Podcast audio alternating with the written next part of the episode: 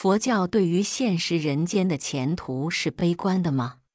凡是正信的佛教徒，对这个问题，他会坚决的回答一个“不”字，因为佛教相信，再过一个相当长远的时间，大约是在五十六亿年之后，一定是在地球尚未毁灭之前，那时另有一位佛陀在人间出现，称为弥勒世尊。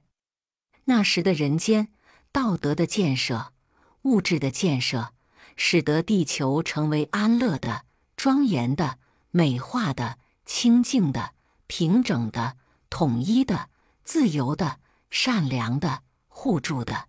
不论在交通、住宅、衣服、饮食、池沼、园林、果木、花卉、好鸟、娱乐、教育、文化等各方面。都已健全了，丰富了，美化了，净化了。那时的人体高大，寿命绵长，相貌端严，精力充沛。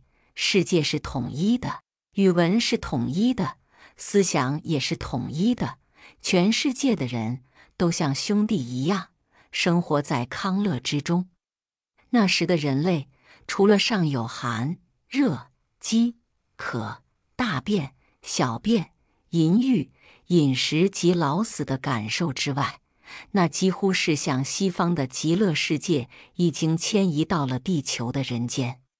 注六：参阅《佛祖统计》卷三零大正藏四九三零零三零一页。弥勒年代亦有一说。佛教相信，凡是在释迦世尊的佛法中皈依信仰的人。到了弥勒佛出世的时候，都将同时出世，同听说法，同受弥勒佛的受记，告知你将在何时成佛。弥勒出世距今的时间虽远，正信的佛教却深信那个时间必将来临。为了迎接那个伟大而光明的时代的来临，预先从事于人间社会的各项建设。乃是正信佛教徒应负的责任。详见《弥勒三经》《长阿含经》卷六第六经及《中阿含经》卷一三第六六经，《增益阿含经》卷四四十不善品第四八第三经。